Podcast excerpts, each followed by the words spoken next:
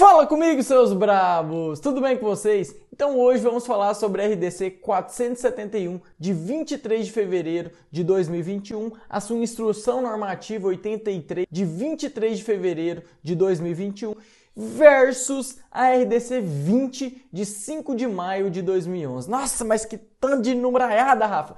Mas afinal, o que, que dispõe essa lei?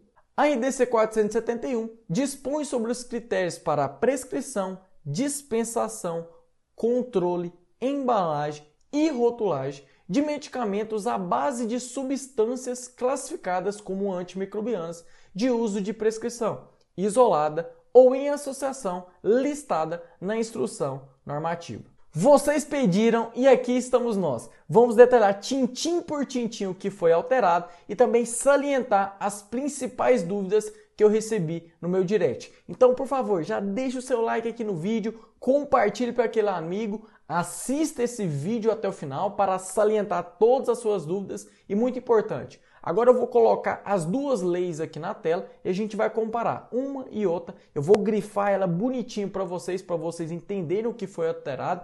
Pega o lápis, pega a caneta e anota, porque isso daqui não é simplesmente um vídeo. Isso daqui é uma aula para você dispensar os medicamentos de uma forma correta.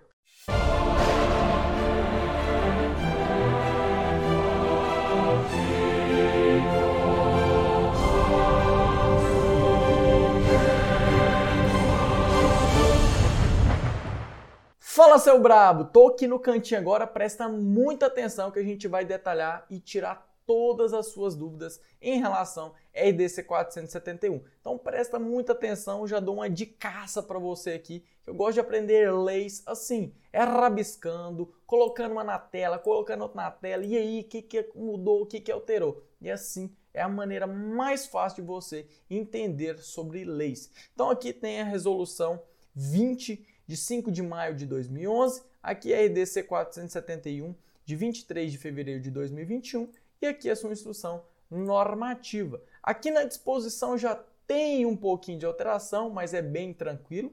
RDC 20 fala o quê? Dispõe sobre o controle de medicamentos à base de substâncias classificadas como antimicrobianos, de uso sobre prescrição, isoladas ou em associação. Aqui já diz, dispõe sobre os critérios para a prescrição, dispensação, controle, embalagem e rotulagem de medicamentos à base de substâncias classificadas como antimicrobianos de uso sob prescrição, isoladas ou em associação, listadas em instrução normativa específica. Presta muita atenção que essa é uma alteração, entendeu? Presta atenção aqui no capítulo 1, a gente já identifica que antes era o que? A lista estava onde? Na 20 de 2011 estava no anexo 1 dessa mesma resolução. Aqui já na 471, não. Existe uma instrução normativa específica com a lista das substâncias. Aqui a bichinha aqui. É a instrução normativa 83 de 23 de fevereiro de 2021. Então já tem uma pequena alteração aqui. Descendo, descendo, porque o restante é bem tranquilex, acontece também que há a inclusão do artigo 4. Olha aqui, aqui só tem até o artigo 3, entendeu? Então foi incluído o artigo 4. E o que, que é esse artigo 4, Rafa? O artigo 4 é para fins de aplicação dessa resolução, são adotadas as seguintes definições. Então, no artigo 4 vai ter todas as definições.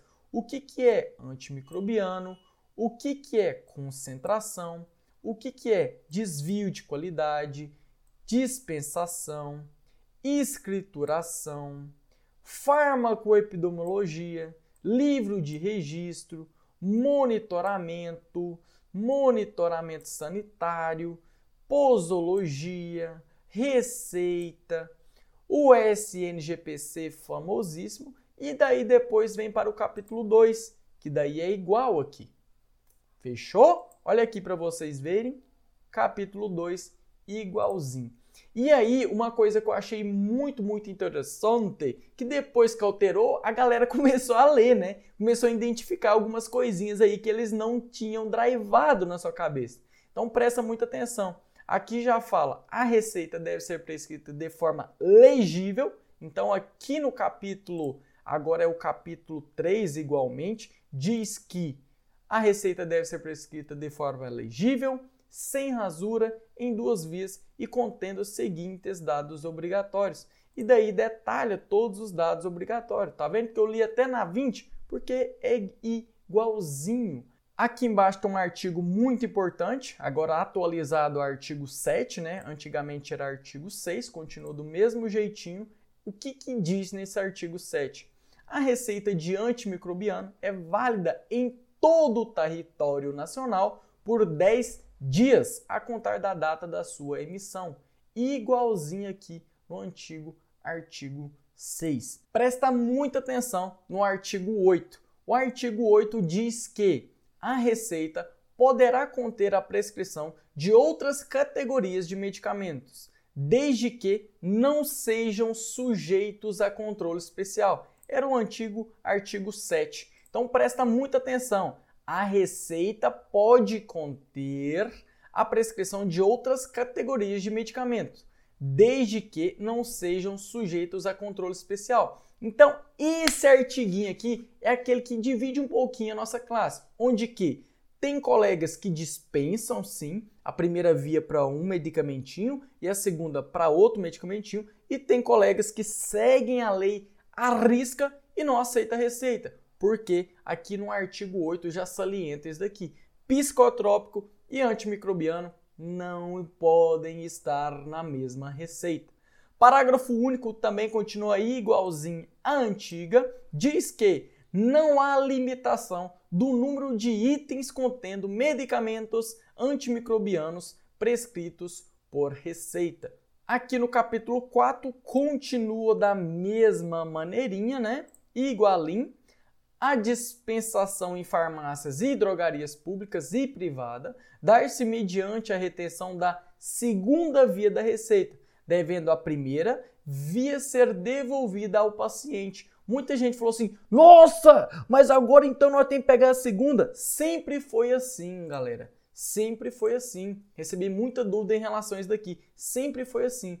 O que acontece, galera, é que a segunda via, na maioria das vezes, tá sem carimbo, sem assinatura, tá tudo bagunçado. Então, o que, que na maioria das vezes a gente faz? Tira uma xerox uma xerox da receitinha, né? Entregando a primeira via para ele e nós ficando com a xerox. Então a dúvida é que eu recebi muito e muito. Então está aqui salientada. O capítulo 5 fala sobre a escrituração e monitoramento, igualinho aqui, igualzinho à antiga RDC.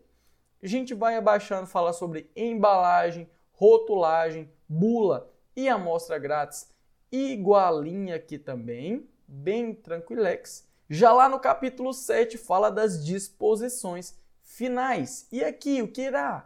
Aqui fala sobre também as disposições finais. E aqui é onde que mudou um pouquinho, né? Que foi falado lá no comecinho desse vídeo. Esse anexo 1 não existe mais aqui, galerinha.